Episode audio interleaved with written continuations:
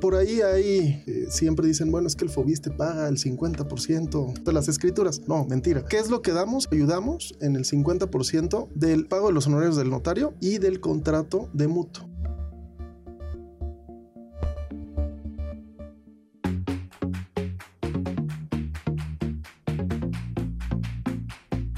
Salud, turismo, cultura, deporte, educación.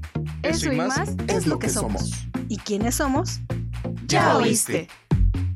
El programa del Instituto de Seguridad y Servicios Sociales de los Trabajadores del Estado.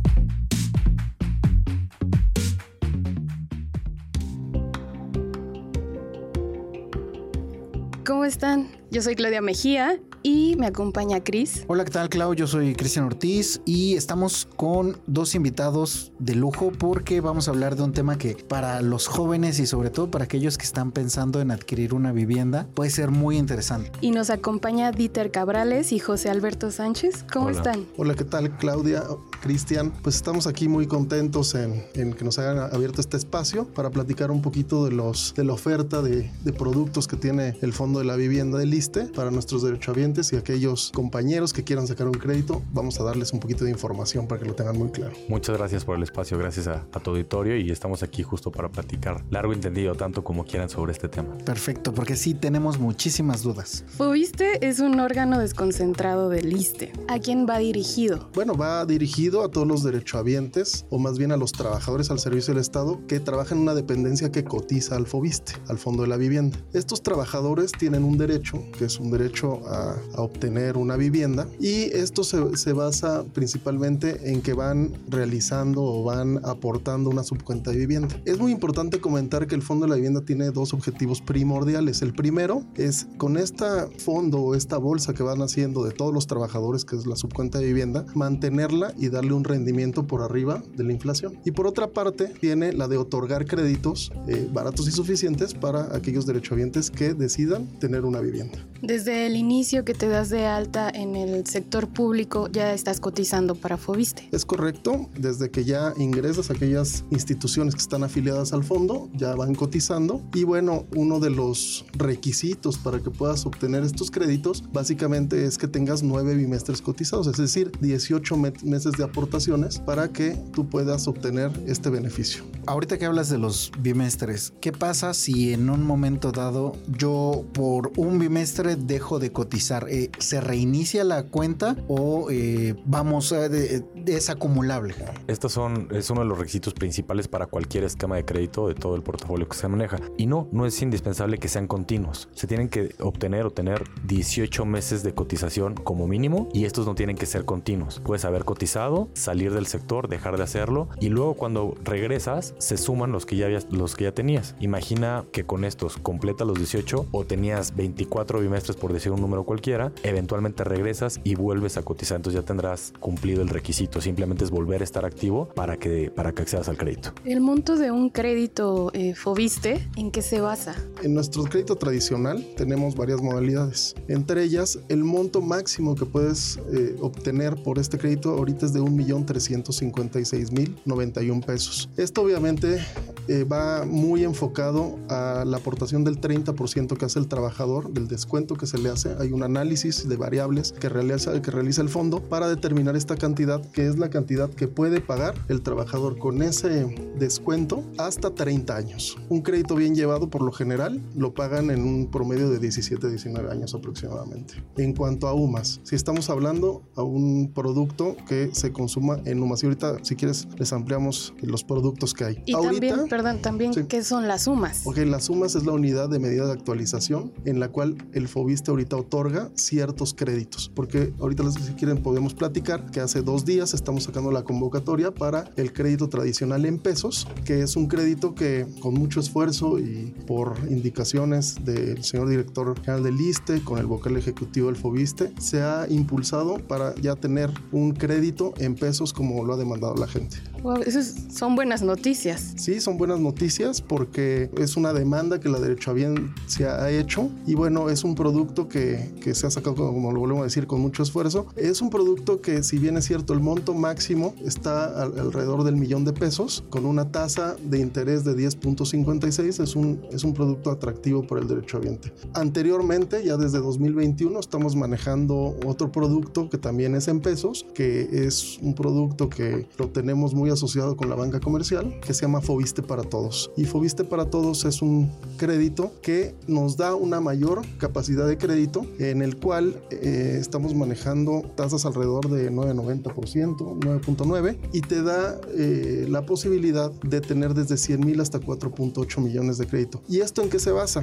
Este tiene una diferencia al crédito tradicional. El crédito tradicional, como lo estábamos manejando, es te da el eh, se paga con un descuento del 30% del salario base del trabajador. En el caso de Fobiste para todo, que es hay que comentarlo y, decirle a la derechohabiencia que no le tenga miedo a este crédito, que si bien es cierto, tenemos una alianza con los bancos, sigue siendo un producto del fondo. Este hace un análisis de riesgo de todos los ingresos que pueda aportar el trabajador y dependiendo de ese análisis de riesgo es cómo le pueden prestar. Entonces el descuento ahí sí puede ir hasta el 60% de, de los ingresos comprobables que tenga. Pero obviamente el monto de crédito es mayor. Este es otro tipo de crédito. Así es. O sea, es, estamos hablando en el primero, estábamos hablando del crédito tradicional, que ahorita si quieren les puedo decir vagamente eh, las características. En el crédito tradicional lo podemos utilizar tanto para vivienda nueva como vivienda usada, para pago de pasivos. ¿Esto qué quiere decir? Que si yo tengo una deuda con el banco de, eh, que saqué para la compra de una vivienda y mi monto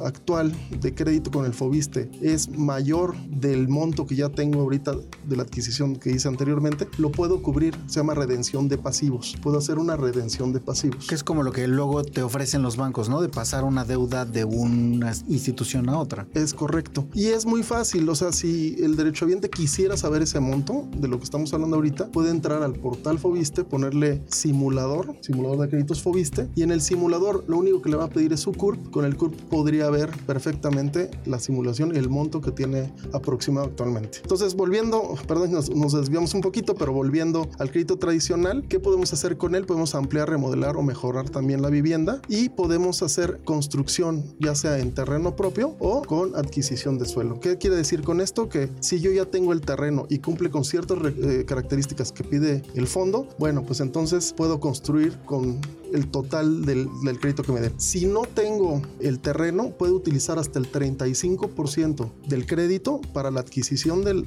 terreno y el otro 65% para la construcción de la vivienda. Pero son cosas que ni enterados y quizá porque no ponemos atención en todo lo que tenemos en internet también, ¿no? Yo había escuchado que para que pudieras construir dentro de un terreno deberías de tener al menos el 50% de la propiedad, pero creo que con lo que comentas ahorita es totalmente falso. Pues mira, básicamente ahorita las dos modalidades es que si ya tienes el terreno, está tu nombre, puedes hacer la construcción. Obviamente sí debes de tener las escrituras del mismo. Si no, entonces puedes adquirir. Sabemos que ahorita el costo de la tierra es bastante, bastante elevado, pero bueno, puede ser que a lo mejor el derecho derechohabiente tenga un ahorro y ese ahorro, si lo conjuntamos con el 35% del crédito que te dan, pues puede completar para comprar ese, ese suelo y entonces ya empezar con ese 65 la construcción de la vivienda que sueña. Bueno, José Alberto, háblanos de otros tipos de crédito. El día de hoy se ofertan diferentes esquemas y están pensados en atender distintas necesidades que tenemos hoy en día como derechohabientes. Y con esto se busca atender la necesidad de vivienda. Todos ellos potencian la capacidad de crédito o bien ofrecen una alternativa en el caso de pensionados. Somos la única institución que ofrecemos un crédito hipotecario a pensionados y eso es bien relevante porque quien no había tenido la oportunidad de ejercer su crédito durante su vida laboral activa y que ya se encuentra eh, pensionado, muchas veces desconocía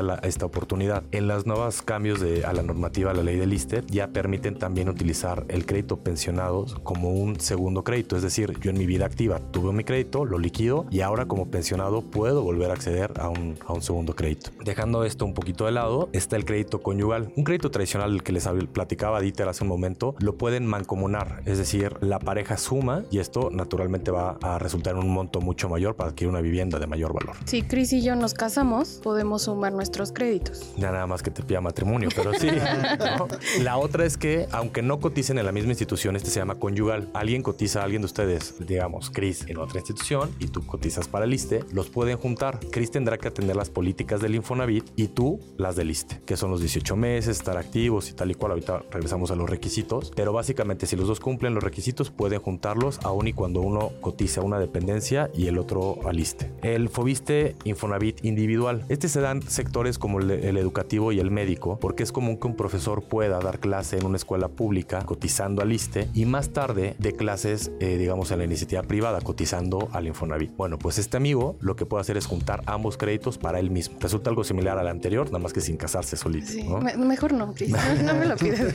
y la otra es, ya lo había mencionado por ahí un poquito, Dieter, es el Fobiste para todos. Hacemos una alianza con, con la banca y ofrece eh, características financieras un tanto competitivas respecto a que si fueras como un cliente en la banqueta, caminando te acercas al banco y la tasa de interés que se ofrece con Fobiste es más baja que la que se ofrecía si llegas como un cliente bancario, porque eres un servidor público al servicio del Estado y tenemos este convenio. Y entonces lo que hace es que el Fobiste te da tu subcuenta de vivienda, que es esta que vas alimentando cada bimestre, y te la libera para que sea parte de tu crédito hipotecario. Después de eso, el Fobiste administra este crédito y entonces van a venir tus descuentos vía nómina. Entonces son condiciones en tasa fija y en pesos que hasta antes del lanzamiento del que les habló era la alternativa para tener un crédito con condiciones financieras fijas. Eso te da claridad sobre qué es lo que va a pasar. Es decir, tú al momento desde que lo firmabas, tú ya sabes cuánto te iba a costar tu mensualidad uno hasta la última, que podía ser hasta 20, 25 años. Entonces, eso era bien importante para la planeación financiera. Hoy estamos muy enfocados a informar, por eso estamos muy contentos de que nos hayan compartido este espacio, porque estamos convencidos de que un derecho derechohabiente ante una decisión patrimonial de este tamaño, entre más información tenga, va a ser más asertivo al momento de decidir. Y entonces se conjuga un poco todo el esfuerzo que está haciendo, todo el esfuerzo institucional por abrir esta gama de productos con la atención real de la necesidad. Entonces ya el derechohabiente entre todas las opciones va a tomar la que sea mejor, no necesaria la que conoce. Sí, claro, porque también como quitar esos tabús y miedos, porque yo recuerdo muchísimo que mi familia me decía, no saques tu crédito porque vas a terminar pagando el doble, sin saber qué tipo de opciones tengo, ¿no? Entonces creo que la mayoría de la gente quizá le pase de esta forma. Algo, algo importante que estábamos comentando antes de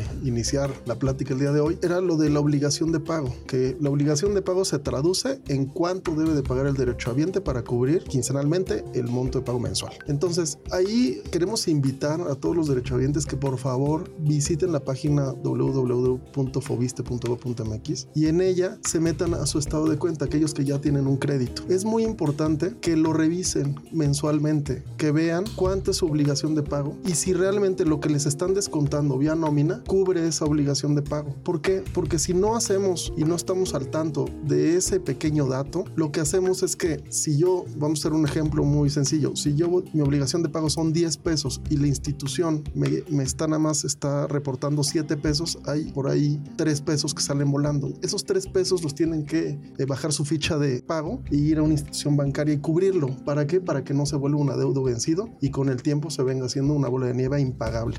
Entonces son cosas que a veces el derecho derechohabiente lo desconoce y qué bueno que nos invitan en esta oportunidad para poderlo comentar. Para la gente o las personas adultas mayores que no tienen este acceso a, internet tan fácil, ¿tienen alguna línea telefónica donde los puedan asesorar? Sí, tenemos el call center. Y también pueden acudir a los departamentos de vivienda, ¿no? Y entonces ahí los van a asesorar, los van a llevar mano a mano hasta que les entreguen la ficha y les expliquen. El crédito tradicional, como lo estamos llevando, es bien importante diferenciar cada uno. Quiero partir de la subcuenta, que es esto que yo alimento, que ya es mío, es mi dinero y va a formar parte de mi ahorro. Hay dos bolsitas que todos los trabajadores eh, formales vamos llenando, la de vivienda y la de retiro. Para usar la de vivienda, la única llavecita que, que hay es para ejercer un crédito hipotecario o al momento en el que me retiro, forma parte complementaria de esta otra bolsita, porque yo ya no la voy a alimentar más y sí ya me retiro, entonces se sumaría. Partiendo de esto, el monto máximo que es tantito más de 1.300.000 que estaba platicando en el esquema tradicional, cuando tú lo otorgas, entras a tu simulador y te dice tu capacidad máxima de crédito es 1.300.000 más tu subcuenta de vivienda. Vas a formalizar tu crédito y este crédito está calculado dependiendo de tu nivel de ingreso cuánto te corresponde, ¿no? Hay un tabulador que te dice a tal nivel salarial le corresponde tanto monto de crédito llegando hasta el millón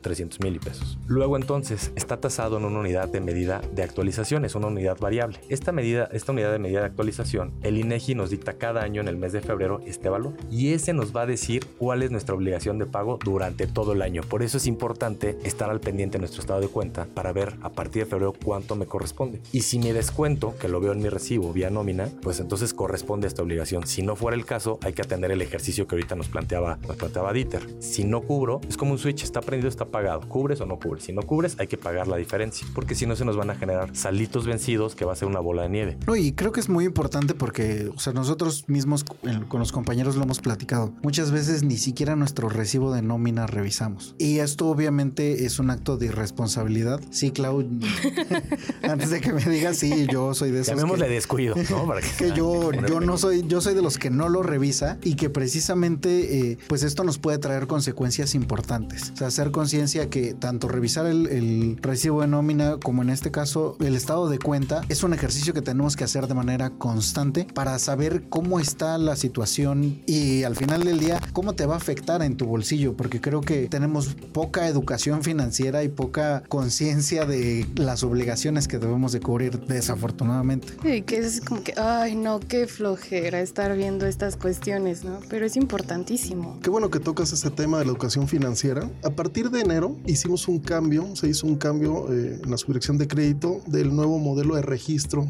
para los créditos, sobre todo para los tradicionales en este momento, tanto en UMAS como en pesos. Se llama inscripción continua. En este caso hay que olvidarnos ya que existen las convocatorias y los sorteos, que muchas veces nosotros que somos del área de promoción de crédito y que ahorita estamos en una estrategia Fobista el encuentro con el trabajador, acudimos a los centros laborales de nuestros trabajadores y nos damos cuenta que siguen con la idea que existen convocatorias y que existen sorteos. No existen. A partir de enero no existen y se llama inscripción continua. ¿En qué consiste esta inscripción continua? Es un proceso en el cual el derechohabiente va a elegir el, el mejor momento para, para la elección de ejercer su crédito. Esto es decir, que van a poder solicitar este crédito cuando más lo necesiten, cuando realmente necesiten esa vivienda. Un ejemplo, a lo mejor, eh, como lo acaban de decir, se casan ustedes dos y necesitan una vivienda. Antes tenían que esperar el periodo de la convocatoria para poder inscribir su crédito y esta vez ya podrían acudir al portal, ponerle en el registro y en 72 horas se les está autorizando su crédito. Entonces, esa es una parte fundamental de un cambio trascendental que se está viviendo en el fondo. Próximamente vamos a, eh, se va a lanzar eh, lo que se va a llamar mi portal Fobiste. Y algo importante que acabas de decir de la educación financiera es que este portal Fobiste va a tener cuatro etapas. La primera etapa, que se llama Califica, es una etapa donde le vamos a dar al derechohabiente con una serie de preguntas muy rápidas cuáles son los esquemas, las características y un comparativo de todos los créditos a los que puede tener derecho.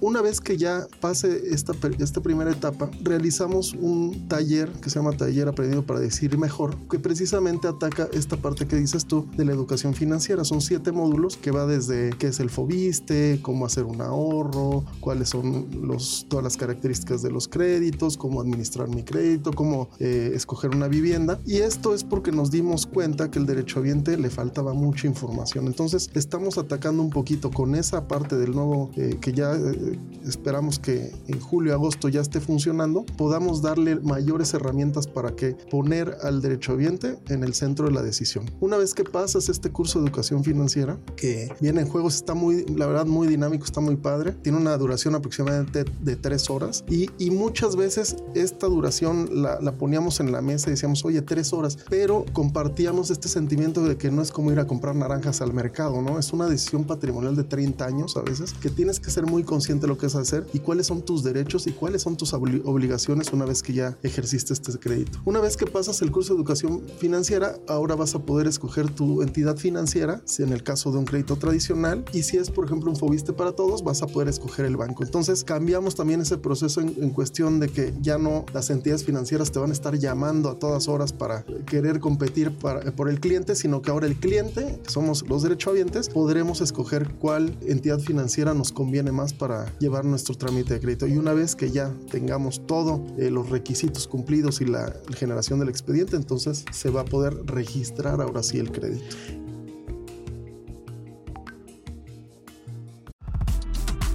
¿Ya nos sigues en nuestras redes sociales oficiales? ¿No? ¿Qué esperas? Búscanos como ISTMX y síguenos en Facebook, Twitter, Instagram, TikTok y YouTube. No te vayas, que esto aún continúa.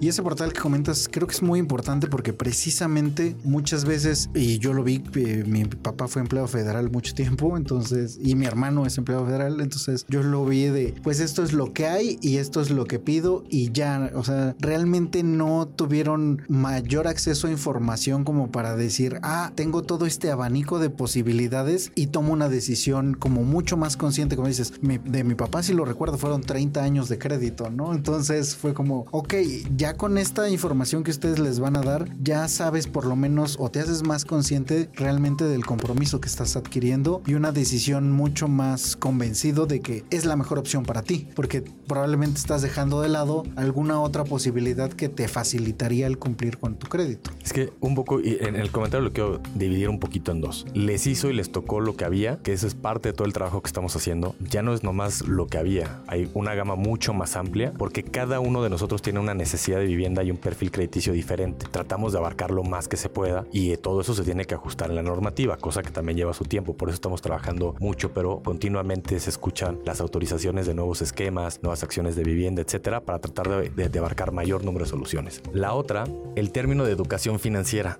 ya de que escuchamos educación, nos complica, decimos otra vez escuela ya no, y luego financiera, qué horror financiera. Pero es un debate que habíamos tenido hace, hace no mucho allá en la oficina. Al menos yo tengo una opinión de que en realidad ya estamos educados financieramente, nada más no sabemos cómo se llaman estos términos. O sea, yo desde chiquito a mí me mandaban a comprar algo a la tienda, me daban dinero y yo tenía que regresar el cambio, regresar con el producto. Si no había, a lo mejor le pedía fiado al señor y entonces ya tenía una cuenta por pagar y después hacía abonos para irle pagando eso o liquidaba o pagaba de contado, etcétera. Entonces realmente estamos muy familiarizados, pero no sabemos el nombre de los conceptos y la idea de enmarcar todo esto que estamos haciendo el taller se nos hace súper importante educación financiera es familiarizar al derechohabiente que ahora va a ser un acreditado y llevarlo la mano en todo este proceso para que lo entienda y para que sea mucho más sencillo. Esta parte de la responsabilidad de estar al pendiente de tu crédito es bien importante porque termina por ser más económico. Abaratas tu crédito si no te generas nunca saldos vencidos, por ejemplo. Pagas por mucho menos de interés. Con esto se recorta el tiempo de tu crédito. En fin, es, una, es un círculo virtuoso cuando atiendes a las cosas, pero nosotros tenemos que poner de nuestra parte para que el derechohabiente lo entienda, sea digerible para ellos. Entonces tratamos de poner todo en un lenguaje muy sencillo, muy comprensible. Es un taller lúdico, educativo que te va llevando. No hay manera que lo repruebes. Eso creo que también aligera un poquito, pero hay ejercicios que te ayudan a fortalecer cada uno de los siete módulos para que tengas muy claros los conceptos. Y entonces, si nos damos cuenta, ya lo estamos haciendo paso a paso, mucho más sencillo. A diferencia de tu papá, tu hermano, el día que toque, te toque sacar un crédito del Fobiste, que espero sea pronto, casado, soltero, ahí ustedes verán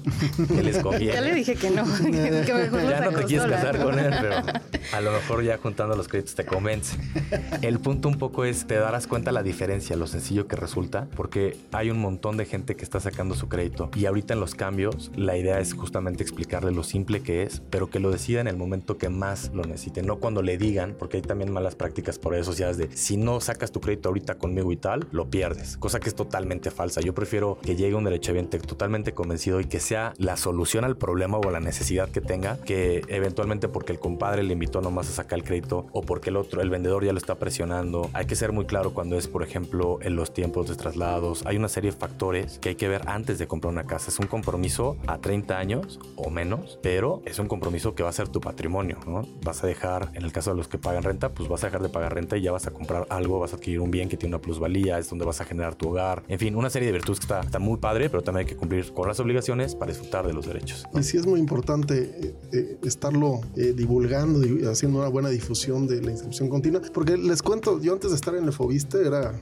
neófito de los créditos y me acuerdo así que salía la convocatoria y yo ni necesitaba el crédito, pero como veías al compañero que se estaba inscribiendo, tú también te inscribías. Entonces es un punto de, de, de, decir, oye, voy a perder el crédito, no lo voy a poder ejercer más adelante. En e, este cambio de inscripción continua es para que el, el trabajador lo pueda, lo pueda ejercer en el momento que quiera. Y algo importante de este crédito es que, bueno, si bien es cierto, se puede inscribir y si en 120 días a lo mejor no fue el momento, se equivocó, se inscribió para ver cómo era el proceso, eh, obviamente pasa ese, ese periodo, se cancelará el crédito, pero eso no quiere decir que no lo pueda volver a sacar. O sea, lo puede volver a sacar, ¿no? Entonces eso también es muy importante que le expliquemos al derecho habiente. Una vez que el crédito, si, si desgraciadamente en ese momento no lo pudo hacer, no es que lo pierda, sino que puede volver a hacer el, eh, otra vez el proceso de inscripción y va a poder ejercer su crédito en el, en el momento que lo necesite. ¿La edad afecta la cantidad de préstamo que me puedan dar? Mira, ahorita eh, no no está, no hay un modelo paramétrico que, nos pueda decir que nos cambie las cantidades, lo mismo te puede prestar a ti que a mí. Sin embargo, sí se está trabajando en este momento en la subvención de crédito en un modelo paramétrico, que es aquellos que a lo mejor tienen un score diferente o deudores, bla, bla. A lo mejor aquel que no debe se le va a prestar más, a, aquel que es deudor o por la edad o por ciertas variables, sí se está trabajando en un modelo paramétrico que también próximamente va a salir, que aquel que cumpla con ciertos requisitos de buen pagador, la edad, etcétera, etcétera, se le puede incrementar el monto de crédito. Después de la inscripción para un crédito, ¿ustedes también brindan apoyo para la elección de vivienda? O sea, es decir, como una orientación de, mira, esto, aquí hay lugar para obtener tu vivienda, si, si, quieres tu crédito, pero no has visto dónde. Bueno, mira, eh, ahorita estamos en, en el programa de, de promoción, sí tenemos algunas ferias de vivienda que estamos llevando las dependencias próximamente vamos a estar en la Secretaría de Educación Pública, en Correos de México y así estamos llevando a diversas instituciones esta, esta feria de vivienda que comprende obviamente un, un módulo integral de información, no únicamente llevamos la promoción del crédito, sino también nos hacemos acompañar de diversas, eh, de las diversas subdirecciones de crédito, de finanzas, de asuntos jurídicos y atención acreditados para también resolverle en sitio a los, de, a los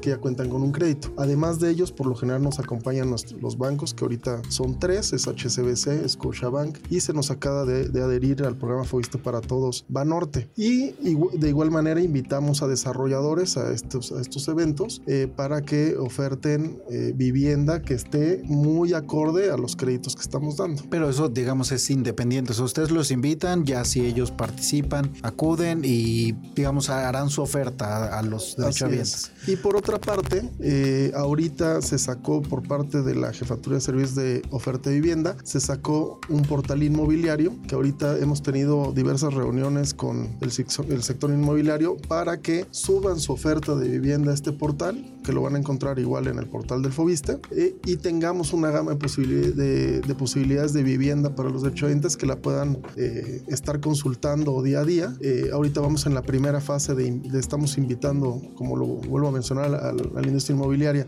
a que suba su oferta y una vez que ya la tenga arriba, vamos a hacer una difusión importante para, para que la demos a conocer con la derecho a audiencia y sea una herramienta útil para que puedan escoger esa vivienda. si me dejas, perdóname, sí, llevo un poquito más a la, a la respuesta. Estos son los esfuerzos que se hacen por parte de nosotros, pero el ejemplo más sencillo que me parece para, para explicarlo es el crédito de un coche. Normalmente tú adquieres el crédito, que es el capital con el que tú lo vas a comprar, y tú seleccionas el coche para el que te alcance y el que más te guste, ¿no? que cumpla tus necesidades de movilidad y entonces tú sabrás si quieres una camioneta, si quieres un coche, quieres un compacto contra lo que te alcanza y en función de eso tú lo vas a seleccionar. Aquí la idea es dar todas las características de lo que es el crédito según tu perfil, a lo que puedes acceder y partiendo de ahí que tú selecciones la casa que mejor se ajusta a tus necesidades. Pero la selección es completamente el derecho habiente. Hace mucho tiempo el Fobiste dejó de crear, de construir. Antes, hace muchos años, incluso se construían las unidades habitacionales y se asignaban un poco a determinadas listas de prelación y entonces te tocaba en aquel desarrollo y tal y cual. Eso hace más de 20 años que ya no sucede. Al igual que los sorteos y las convocatorias, la gente también se quedó con estos conceptos. Hoy el derecho a es completamente libre de adquirir una vivienda nueva o usada. Nosotros simplemente nos ajustamos a una política de vivienda donde decimos cuáles son los criterios mínimos que deben de cumplir estas viviendas, pero a partir de ahí el, el derecho a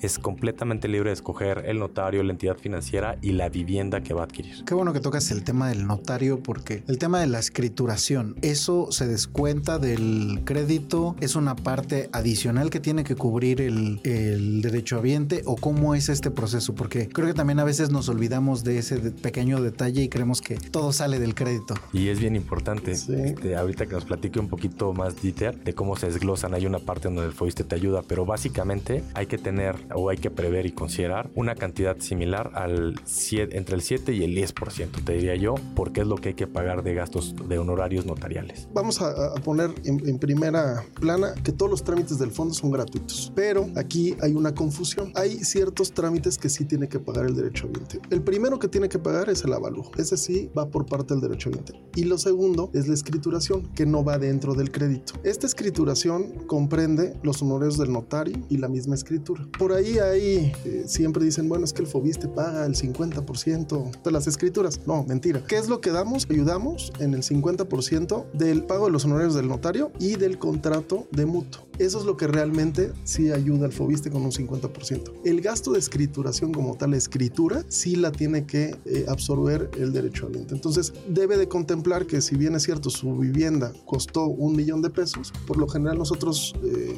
decimos que debe guardar el 10% para este tipo de gastos indirectos, que sería en este caso 100 mil pesos. Tener 100 mil pesos para afrontar esos gastos. Ahora bien, dependiendo de la localidad, es bien común encontrar jornadas notariales en determinada etapa del año. Estas nos ayudan mucho porque en función del valor de la vivienda apoyan a las viviendas de menor valor y entonces eso resulta en un ahorro o en que le cueste menos al trabajador pagar propiamente los impuestos que tienen que ver o que forman los conceptos de los gastos notariales. Por ahí también puede haber un ahorro. Sí que eso ahí sería importante que se el mismo derechohabiente esté cazando, por así decirlo, esto o esté atento a esta información, ¿no? tal vez sea un buen momento para uh, utilizarlo y más si dicen que tarda aproximadamente 72 horas, dicen, ¿no? En autorizar. Así en la autorización de, de su registro del crédito. Una vez hecho el registro, que ya está en el sistema, ya le diste, digamos, enviar, en 72 horas ya quedará autorizado si se cumplen con los requisitos, pero es mayormente el 90 y tantos por ciento las solicitudes son autorizadas. Pues. Un punto importante de, de, avisarle al derechohabiente es que una vez que se registren, a las 72 horas por favor vayan a su identidad financiera. Si no conocen una identidad, eh, una entidad financiera, pueden igual entrar al portal Fobiste y ver el listado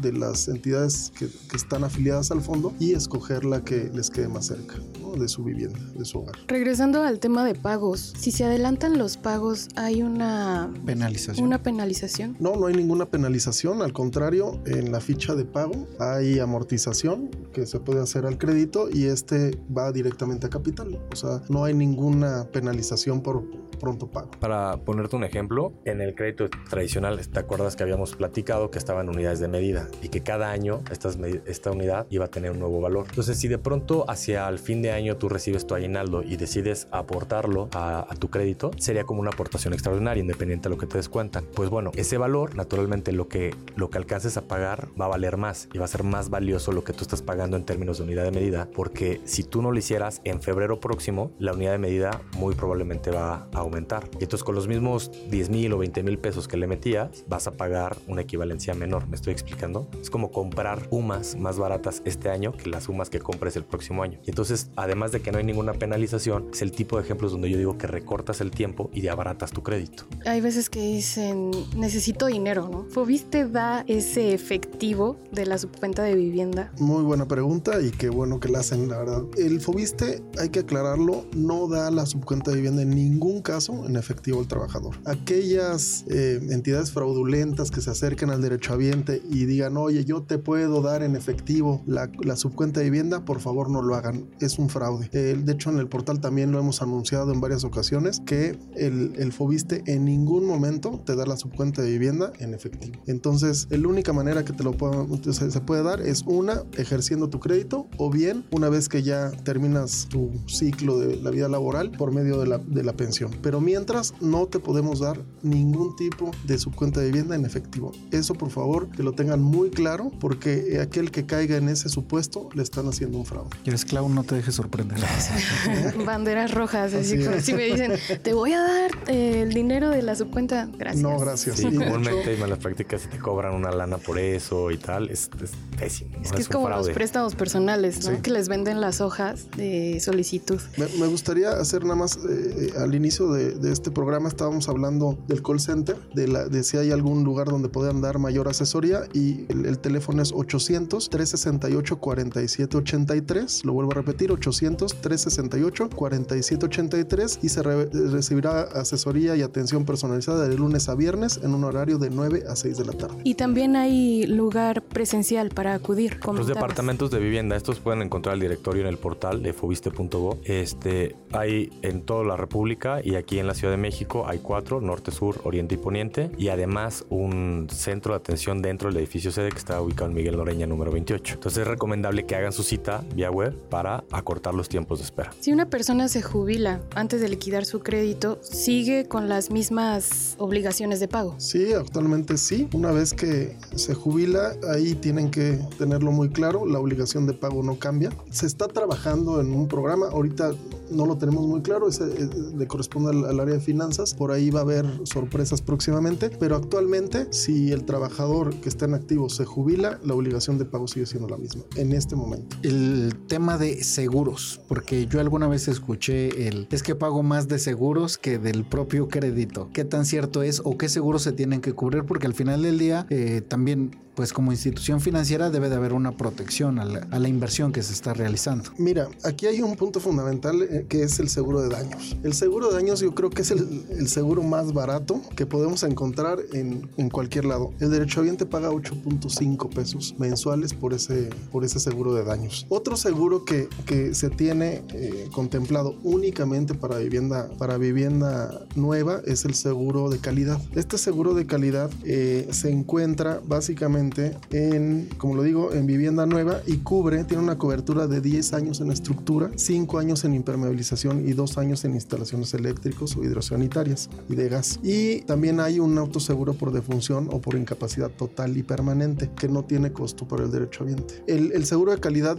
eh, también hay que mencionarlo que es pagado por la constructora o el inmobiliario. Es un derecho que, que tienen los derechohabientes una vez que, que, ejercen su crédito y que tienen su casa, deben de eh, exigirle a la, a la constructora que tengan el seguro de calidad. Pero realmente entonces el monto que paga el derechohabiente por seguros es mínimo. Es mínimo. 8 pesos con 50 centavos de manera mensual. Pero también es bien importante que si sales del sector y tú ya, eh, digamos, estás pagando tu crédito, hagas la aportación de estos 8 pesos con 50 centavos. Porque si no, ahí vas generando este, este, tipo de diferencias por pesitos y tal. Entonces, al estar fuera del sector, hay que estar al pendiente también de pagar los 8 pesos con 50 centavos. Y ahí viene en tu ficha de pago. Es decir, son dos conceptos nada más. Pero hay gente que lo omite y de repente empieza a tener problemas por, por 8 pesitos. Son cosas que minimizas y sí. después, órale. Sí, algo que también tenemos que no es propiamente un seguro, que actúa como un seguro, eh, pero no lo es como un seguro de cuando pierdes el trabajo, sería la prórroga. En esta prórroga lo que hacemos es que se le otorgan al trabajador hasta 12 meses, que pueden ser continuos, discontinuos, para que en ese momento no pague la mensualidad de su crédito y tiene 12 meses para eh, cubierto si, si llega a quedar sin empleo. ¿Hay algunas restricciones generales para el uso del crédito? Yo sé que depende de cada trabajador, depende de cada persona, pero como tal restricciones. Mira, tienes lo, los requisitos básicos para ejercer un crédito son los siguientes. Es eh, tener como, como mínimo los nueve bimestres cotizados. Eso es básico para hacer tu subcuenta de vivienda, que era lo que hablábamos al principio. Ser trabajador en activo. En el caso de pensionados, bueno, sabemos, como lo dijo José Alberto hace rato, eh, tenemos un crédito para los pensionados, eh, no encontrarse en proceso de dictamen para el otorgamiento de pensión o en proceso de retiro voluntario y lo único que tienen que hacer es inscribirse, eh, hacer el, el, proceso de registro que también ya lo comentamos aquí. Esos básicamente son los requisitos que tienes que tener para poder eh, ejercer un crédito FOBISTE. Pero bueno, no sé, quizás si una persona no, no puede cubrir el monto mensual de su crédito, también sería una restricción. Bueno, obviamente sí, y lo hablamos mucho en el taller de educación financiera que vamos a sacar, que bueno, tenemos que saber cuándo es el momento idóneo de sacar tu crédito. Si, si tú haciendo en una calculadora financiera que tenemos un ejercicio ahí, oye, pago, ¿cuánto pago de colegiatura? ¿Cuánto pago de transporte? ¿Cuánto pago de alimentación? ¿Cuánto pago de ropa? Y entonces ahí te vas a dar cuenta cuánto es el sobrante que tengo para poder ejercer mi crédito. Entonces me voy al simulador, veo el simulador y veo si realmente con lo que me queda puedo cubrir la necesidad del pago de la vivienda. Si no estoy en condiciones, pues yo le diría al derechohabiente, espérate un mejor momento y si estoy en condiciones, entonces sí registro mi crédito. Pero por ejemplo, restricciones pudiera ser tal vez buro de crédito. ¿Es bueno, considerado? Ahorita en este momento para el crédito tradicional, eh, no. Para Fobiste para todos, el que tenemos con la banca, sí, sí ven el, el, el, buro de crédito. Sin embargo, eh, hay un acuerdo con las entidades financieras que tendría que tener un score muy este, malo para, para no poder eh, acudir. Son muy flexibles. Tendría que ser un defraudador nivel Dios como para no poder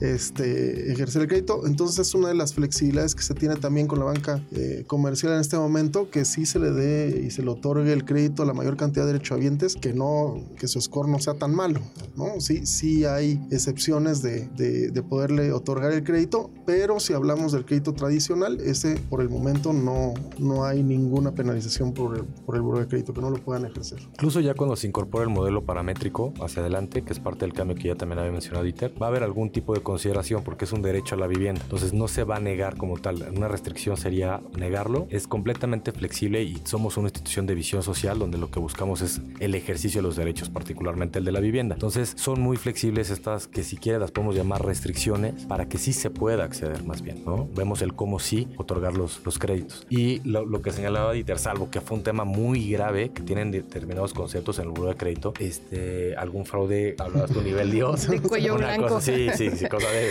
Salvo eso, normalmente no vas a tener mayor inconveniente para, para solicitar el crédito. Si una restricción se me ocurre, a lo mejor las viviendas que quieras comprar, ¿no? Tiene que ver, deben de cumplir con algunas características, como ya lo había mencionado, debe tener un uso habitacional, no debe tener como esta fracción donde la puedes dedicar para la tiendita, eso en el avalúo aparecería y no se permite, debe estar terminada, debe contar con los servicios, debe ser más grande. de usabilidad, tener por lo menos 40 metros cuadrados, una habitación, sala, comedor, recámara, baño. Por ahí hay una excepción a la regla en, cuestión de los eh, lofts, que ya se permiten. El baño sí tiene que ser cerrado y por lo menos tiene que tener 40 metros cuadrados, si, si ya entra. Y todo esto está en el anexo 5 por ahí de la ley de vivienda.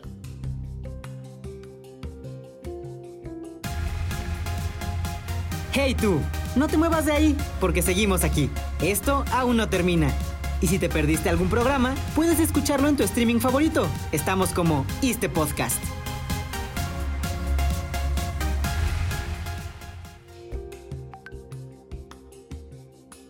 Y por ejemplo, eh, si yo adquiero mi vivienda y después, porque muchos lo han pensado, la quiero rentar, ¿hay alguna restricción? En esencia no puedes, porque la vivienda no es tuya, ¿no? Está hipotecada, corres muchísimos riesgos. O sea, jurídicamente si tú haces eso, te pueden invadir una vivienda, te quedas con el compromiso, tú tienes la obligación del pago y de pronto te quedas como ahí en un limbo medio extraño. Entonces no es recomendable ni tampoco es una figura reconocida donde tú adquieras y rentes esa vivienda porque está hipotecada. el, el compromiso, el contrato que firmas es directamente con la institución, con el fondo de la vivienda. Y bueno, básicamente la función del fondo es dar vivienda y que la utilicen. Sí, no, lo pregunto porque yo he escuchado mucho el, pues compra una casa y réntala y se paga sola.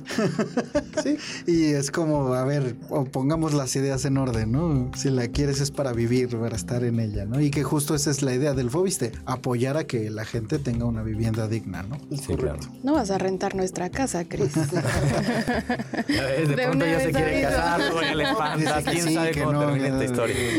Cuando quiero remodelar mi vivienda, yo ya tengo una vivienda, pero la quiero remodelar eh, y no ocupo el total de lo que está en mi subcuenta, ¿puedo ocupar solamente lo que necesito? Sí, dependiendo. A ver, aquí el punto es, al día de hoy, eh, los créditos para mejor remodelación implican una garantía hipotecaria. Dependiendo qué línea, a lo mejor te prestan un poquito menos y entonces es un crédito mucho más breve porque tu descuento va a ser sobre el 30. Pero se están trabajando también en otros nuevos esquemas donde implica la mejora y va a estar eh, respaldado en tu subcuenta precisamente. No va a ser necesaria una garantía hipotecaria. Entonces va a ser un crédito mucho más ágil, menos costoso en términos de que no vas a pagar, por ejemplo, estos gastos que tendrían que ver con la escrituración y va a ser más ágil por la manera en cómo lo solicitas y cómo se va a otorgar. Para, te diría, reparaciones, me imagino a las que te refieres, es como a lo mejor quieres cambiar un poco el baño, el, ¿sabes? El cómo se ve, los azulejos, tal, y no requieres un crédito hipotecario. Pues bueno, tiene totalmente enfoque a esto y son montos menores, donde va a ser mucho más rápido, va a llegar hasta desde 10 mil hasta 150 mil pesos, se va a llamar Renovaviste, ya estamos trabajando en ello. Eh, la idea es de que este acción de vivienda, como se llama, eh, la podamos tramitar desde un teléfono celular, sin tener que ir a las oficinas del Fobiste. Es uno de los trabajos que ahorita estamos desempeñando. Todavía no tenemos una fecha concreta para la salida, pero ya estamos trabajando duro en este proyecto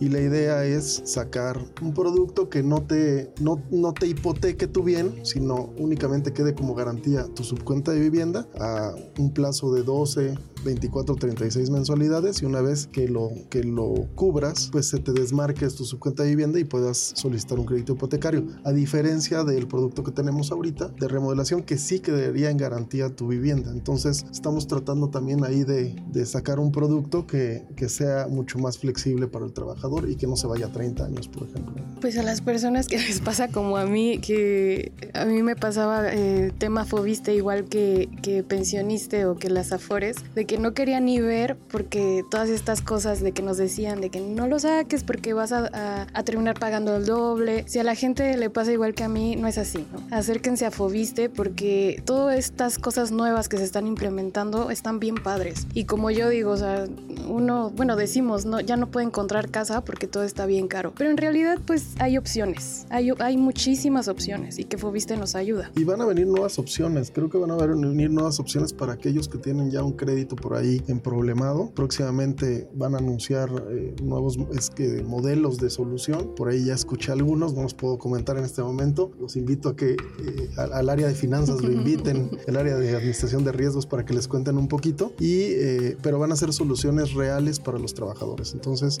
Alerta hay que esperar de spoiler. Ahora, ¿qué, ¿qué pasa, por ejemplo, si yo digo, quiero comprar esta casa en X zona, ¿no? Empiezo los trámites, todavía no se ejerce como tal y me arrepiento. Digo, no, es que vi otra opción mucho más atractiva y quiero cancelarlo, ¿no? quiero pues esperarme y tal vez eh, adquirir en otra zona. ¿Se puede y cuál es el proceso? Mira, la idea de inscripción continua va muy encaminada a esta pregunta que estás haciendo. ¿Por qué? Porque lo que nosotros ya queremos en inscripción continua es que el trabajador ya llegue con su avalúo. Cuando ya llega con su avalúo, quiere decir que ya está determinado a comprar esa vivienda. Si él ya teniendo un avalúo mete su crédito, estamos prácticamente eh, diciéndole, yo ya tengo eh, la vivienda que, quiero ejercer, puedo ejercer mi crédito y nosotros te damos el dinero. Ahora bien, ¿qué pasaba antes con las convocatorias o los sorteos? Lo que pasaba es que tú salías desesperado porque tenías 120 días para ejercer tu, crédito y entonces escogías mal porque escogías con presión porque ya se te iba a vencer ese crédito y no sabías si el año que entra ibas a salir sorteado o ibas a salir, salir en la convocatoria. Entonces, esta idea de la, de la inscripción continua nos da la posibilidad a que hasta que no estés seguro no vamos a registrar tu crédito. Hasta que tú no nos traigas el avalúo, no vamos a registrar tu crédito en la segunda etapa ahorita de, de mi portal Fobiste, porque te va a pedir que ya traigas el avalúo. Ahorita actualmente en este momento ya en la fase 1 de inscripción continua lo puedes hacer y el avalúo se te va a pedir posteriormente. Pero ya una vez que salga mi portal Fobiste, la idea es que ya el derechohabiente traiga la casa bajo la mano y ya su, su trámite sea mucho más rápido. Ahora, el único momento donde ya no puedes echar para atrás la operación es cuando firmas escritura Ok. Dependiendo qué tanto hayas avanzado, a lo mejor ya le pagaste al notario para que te den una fecha de firma y vas por otra. Entonces, bueno, a lo mejor hay algunas implicaciones, pero antes de firmar es cuando puedes todavía cambiar. Lo ideal es que, que ese tipo de cosas no sucedan. Y una vez ya firmada la escritura, esa es la casa que vas a comprar con el crédito Fobiste. Pero obviamente tiene implicaciones económicas. Sí, claro. sí, sí, Si tú ya hiciste un avalúo y si, o si ya diste un avance al notario, obviamente ya no va a haber una devolución. Entonces, claro. sí lo tienes que pensar muy bien. ¿Y qué pasa cuando ya, yo digo, ya no puedo pagar esta vivienda por mis circunstancias laborales cambiaron, puedo traspasar el crédito. Traspasar es un, es, es una, yo creo que es un mito urbano por ahí. No puedes, o sea, la hoy, el como está existe hoy la normativa, no, no, no prevé una situación como esa, de tal cual del traspaso. Lo más cercano a eso es que yo soy tu cuate, me lo ofertas, me interesa, te liquido y luego tú con eso vas liquidas y tal y cual. Pero hay un momentito donde pues yo te doy la lana, tú vas liquidas y te puedes echar a correr y luego ya no haces los papeles. Tal cual el traspaso se figuraba como, pues yo no puedo pagar, se la dejo a ti mi compadre y ahí tú terminas y te quedas con la casa, yo me voy para otro lado. Eso no se puede. Acuérdate que hay una garantía, hay un contrato donde pones los tiempos, está escrito tu nombre, en fin, una serie de factores. Ahorita como existe la norma, no. Seguramente habrá algún tipo de cambio en la normativa, lo flexibilicen y más adelante pudiera haber algo similar. Sin embargo, no es una práctica que hoy se reconozca en la normativa vigente. Eso me parece muy alarmante en cierto modo porque yo sí he visto anuncios de se traspasa casa o departamento además y pues probablemente corres el riesgo de, de, si tratas de comprar una casa bajo esas condiciones pues de perder tu dinero, ¿no? Completamente, o sea, son malas prácticas que a lo mejor resultan comunes o que otras instituciones puedan sí tener, digamos, en su normativa sí lo permiten, en el caso de nosotros no, no. y de ahí que lo veas tan común. Pero es, es bastante lógico que tú tienes un compromiso, sí, claro. yo te doy el dinero, tú lo pagas. Y en esencia, si cumples tu palabra, todo va a salir bien. Pero si no y te vas, ya te quedaste con casa, yo me quedé bailando. Sabes, jurídicamente es complicado eso. Algo, algo importante también cuando vayan a ejercer su crédito es que vean, por favor, la casa que están comprando. Es muy importante que se acerquen a la, la desarrolladora y decirle, oye, dime qué es lo que estoy comprando. Y en el momento que estoy con el notario, verificar que la dirección del predio que estoy comprando sea la misma que estoy firmando en la notaría, ¿no? Porque también nos hemos dado, eh, nos han llegado casos que de cierta manera el, el, derechohabiente ni siquiera ve la casa eh, y ya cuando le entregan una casa, después ve que sus escrituras es otra totalmente diferente y entonces ahí empiezan los problemas. Entonces sí tiene que ser muy ordenado, muy ordenado en esta decisión en ir a ver la vivienda, platique con los vecinos, vea si tiene agua, si tiene transporte, vea las condiciones de la vivienda, etcétera, etcétera. Y una vez que ya tenga todas esas eh, variables vistas, una vez que esté con el notario, que cheque y verifique que la dirección sea la misma a la cual le están ofertando la casa. Eso es muy importante, ¿no? Por eso esta importancia del avalúo. O sea, que llegues con el avalúo porque ya revisaron tu casa y ya sabes en qué condiciones está. Es correcto. Pero habría que verlo también. Es decir, yo creo que Claudia ya te conoce arreglado para fiesta, arreglado para el trabajo, ¿no? De fin de semana, no, todo. para fiestas, no. no. ¿Qué va a decir su novia mejor?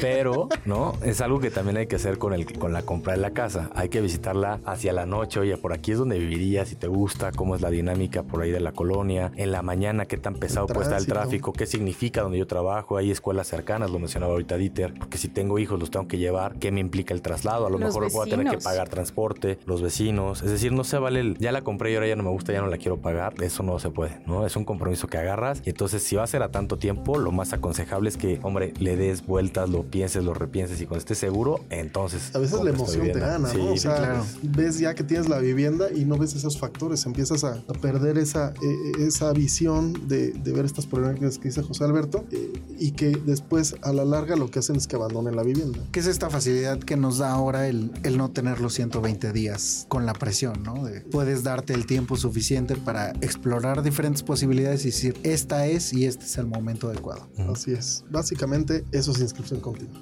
Ahora, lo platicamos hace rato fuera de micrófono, pero creo que sería importante comentarlo. ¿Qué pasa con estos créditos para eh, jubilados? ¿Se pueden combinar con alguien activo? Mira, ya se está trabajando en que en el crédito pensionados lo puedas eh, mancomunar con alguien activo. Viene algo que se llama también... Eh, Fobiste familiar, me parece. Sí, para que, es que puedas también hacer, eh, juntar tu crédito ya sea con hermanos o con padres en línea directa. Entonces, en el caso ahorita, en este momento, acuérdense que la ley se publicó meses pasados, la reforma a la ley de, de LISTE, y estos cambios van a repercutir hasta noviembre de este año. Okay. Entonces, actualmente no se puede, pero próximamente ya lo que se va a poder hacer es que se va a poder eh, juntar un crédito activo con un pensionado. Y la otra es que, como ya creo que lo habíamos comentado, ya tienen derecho los pensionados a un segundo crédito. Esto, ¿cómo es? Que si yo en mi vida laboral tuve un crédito y lo concluí sin haber tenido ningún acuerdo de liquidación anticipada, o sea que lo pagué correctamente, entonces tengo derecho a mi segundo crédito y lo puedo ejercer como ya pensionado. Entonces puedo tener un segundo crédito. Estén atentos a las noticias que próximamente nos va a dar Fobiste porque creo que vienen cosas muy interesantes y que aparecen opciones muy atractivas para la gente. Sí, de hecho traemos muchos cambios que van a estar sucediendo en los próximos meses, entonces estén atentos tanto a nuestro portal institucional que ahí tenemos toda la información como a las redes sociales del fondo. ¿Cómo están en las redes sociales? Estamos como Fobiste, como Fobiste oficial, en, estamos en Facebook, estamos en Twitter, eh, estamos en Instagram y nuestro portal institucional que es fobiste.com.mx. ¿no? ¿Nos podrías dar de nuevo el teléfono de la línea? Claro, eh, la línea del call center del Fobiste es 800-368-4783 y como les digo, la, la, atención y asesoría se dará de lunes a viernes en un horario de 9 de la mañana a 6 de la tarde. Okay. Les agradezco que nos abran este panorama tan enorme que es Fobiste y que no sabíamos. Yo creo que la gente que nos está escuchando y atrás en cabina también no, no tenían la menor idea de las posibilidades. Sí, creo que hay muchas más opciones de las que tenemos conciencia que existen y eso es muy importante. Les estaremos dando lata para seguir preguntando y seguir dando a conocer toda esta información que de verdad puede cambiar la vida a las personas y a nuestros compañeros derechohabientes? Pues yo eh, así les pediría que si nos nuevamente, ya cuando empiecen a salir estos cambios de los cuales hemos comentado anteriormente, para que ya les podamos platicar más puntualmente de los nuevos productos, de las acciones que está haciendo el Fobiste y agradecerles, Claudia, Cris, esta invitación y a todos los derechohabientes estos momentos que nos escucharon. Yo creo que podríamos hacer este compromiso de, seguramente con la publicación del podcast nos llegan muchas dudas, tal vez más adelante adelante y, dando la oportunidad de que pase noviembre, de, que vengan todos estos cambios, ser un segundo programa de dudas que tiene la derechohabiencia y que podamos resolver de manera directa y ya al enriquecerlo con, con todo lo que viene por delante. Dalo por hecho, aquí estaremos. ¿Y qué les dirían a, los trabajadores, digo, en activo, en jubilados, pensionados o a la gente que quiere hacer estos créditos conyugales? Eh, ¿Qué les dirían? Que se acerquen, o sea, existen un chorro de plataformas, tratamos de... Nuestro trabajo en serio, estamos encantados de estar aquí y poder llegar a, tu audiencia, a su audiencia, para que nos escuchen. Y esto que, que nos están respondiendo, él no sabíamos y qué padre y de verdad que ahora ya tenemos una idea completamente diferente. Nos resulta súper enriquecedor, nos, nos alegra un montón porque de eso se trata nuestro trabajo. Estamos en la parte de promoción y difusión y entonces de eso se trata, hacer llegar todas las novedades, todo el, el, cómo sí ejercer su derecho, que se acerquen. De verdad nosotros estamos encantados, estamos en medio de una estrategia que es Fobista el encuentro con el trabajador porque estamos convencidos de que hay que acercarnos, hay que acercar la información, esto que platicamos en un inicio de poner al trabajador al centro de la decisión y que nosotros seamos ese vehículo para que esté mejor informado, estamos encantados de verdad que se, si tienen alguna duda, si tienen la cosquillita, si tienen la curiosidad por lo saco, voy a ejercer mi crédito, lo voy a intentar, que lo hagan, nos contacten a través del portal, de nuestras redes sociales y a partir de ahí nos vamos muy rápido, todos los trámites son muy sencillos, todos son gratuitos y también, así como los invito a que ejerzan el, crédito, a que si son, conocen alguna mala práctica, que lo denuncien. Eso nos ayuda un montón para nosotros poder eh, mejorar, ¿no? En todo caso, siempre la denuncia es bien importante para partir de ahí mejorar. Recordarles que nadie tiene por qué cobrarles por nada de todas estas gestiones, asesorías, salvo algunos gastos que sí tienen que ver, por ejemplo, lo explicado con los notarios, pero todo lo demás es gratuito. Entonces nosotros estamos abiertos en los departamentos de vivienda, en el call center. Tratamos de poner el mayor número de plataformas o accesos a todo esto para facilitar a los derechohabientes. Y bueno, ahí en nuestras redes sociales pueden seguir precisamente estos eventos, estos módulos de atención, de promoción y atención integral. Estamos yendo a todas las dependencias que nos sigan por ahí. Ahí las anunciamos en dónde vamos a estar. Y para tomando lo dicho por José Alberto en cuestiones de que si tienen algún problema de que alguien les pide dinero por algún trámite o alguna situación que sean de malas prácticas, pueden escribirnos a anticorrupción.fobiste.gov.mx y hacernos saber la denuncia correspondiente. José Alberto, Dieter, gracias por estar aquí. Qué padre que nos hayan acompañado y nos hayan puesto en la mesa este tema. Cris, yo no te voy a pedir matrimonio y sé que tú a mí tampoco, pero muchas gracias por acompañarnos aquí también. No, eh, de verdad, muchas gracias eh, a los compañeros y gracias a ti, Clau. Eh, esto fue Ya Oíste, yo soy Cristian Ortiz. Y Claudia Mejía. Hasta, pronto. Este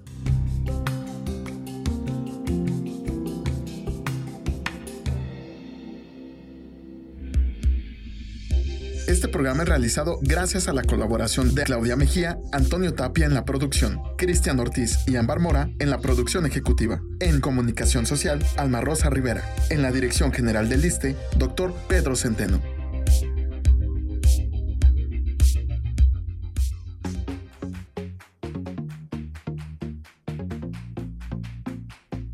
Salud, turismo, cultura, deporte, educación.